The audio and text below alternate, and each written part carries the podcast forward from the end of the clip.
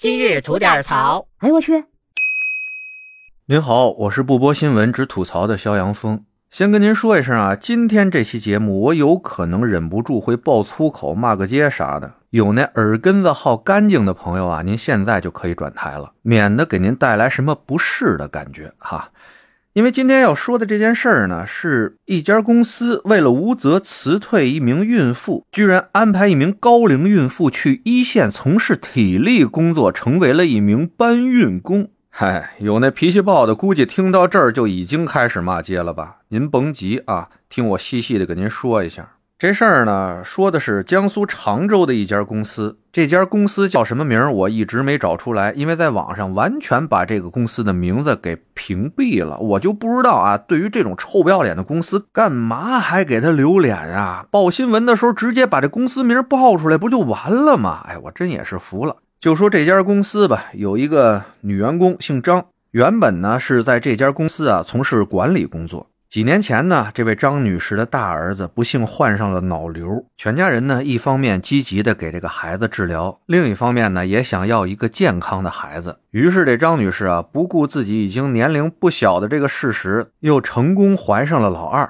对于即将到来的二宝啊，一家人那是相当兴奋啊，感觉这生活呢又有奔头了。而公司呢，得知张女士怀孕以后啊，一开始的态度的确是不错啊，相当的和善，也是嘘寒问暖的。张女士啊，当时还挺感动的。不久之后啊，这位张女士收到了公司发来的一封孕期职工关怀信。而当张女士怀着感恩的心打开这封信一看，那真如一盆凉水浇头，怀里抱着冰啊，自己一个透心凉。原来这封信名为关怀，实际上呢是公司决定让这张女士降薪调岗，从这管理岗位上面安排至一线从事体力劳动。自己公司是干啥的？这张女士太明白不过了。一线的搬运工那是要经常搬运五十公斤以上的板材的，这作为一名高龄孕妇来说，简直是一项不可完成的任务啊！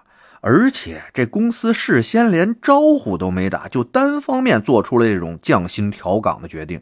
要知道啊，她当时已经是怀孕三个月了，这不靠谱的事儿指定是不能答应啊。于是呢，这个张女士找到了公司的负责人，表示拒绝公司的调岗安排。没想到啊，公司的负责人听到了这个信儿以后，马上就把张女士移出了工作群，各种的刁难啊，要求这张女士自动离岗。甚至就连同在一个公司的张女士的丈夫也未能幸免啊，在公司的一通操作下被迫离职了。之后呢，这张女士觉得不服啊，向当地妇联求助。妇联得知这张女士的情况以后呢，将案件线索移送至检察院。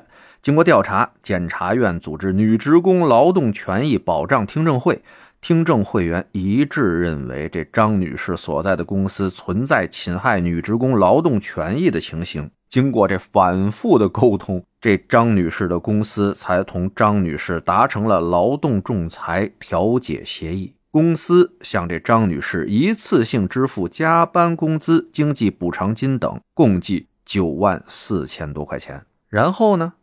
然后就没然后了，这事儿就这么完了。给了九万四，这事儿就全了了。您听见了吧？这帮孙子的违法成本，它就是这么低。不知道这家公司的负责人都是不是妈生的，能对一名孕妇出这种损招，干的都是妈断子绝孙的事儿啊！这不过呀，估计这路人也不在乎这哈。我相信啊，像张女士的这种情况绝对不是个例，在各行各业，像这种类似的事情不断的在发生着，也有不少人啊，像我一样在曝光、在呼吁，但是没有用，屡禁不止。为什么呢？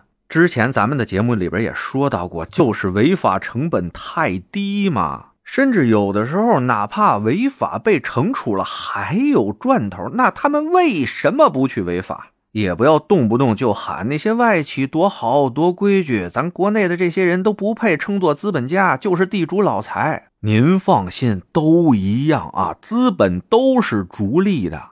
他们之所以看上去相对规矩，那是被罚怕了，被整怕了。他们知道不规矩的话，有人会让他们肉疼，甚至啊，直接你就甭干了，破产吧。而能让这帮资本家肉疼的规矩是哪儿来的呢？是天生地长的吗？是神仙皇帝赐予的吗？这个问题我不能多说了哈，懂的都懂。最后呢，送给大家一句某先贤说过的话吧：我们走后，他们会给你们修学校和医院，会提高你们的工资。这不是因为他们良心发现，也不是因为他们变成了好人，而是因为我们来过。哎，得嘞，我是每天陪您聊会儿天的肖阳峰。你要是没聊够的话啊，咱这还长节目呢，叫左聊右侃啊。是讲些奇闻异事的，您得空也过去听听呗。我先谢谢您了，今儿就这，回见了您呐。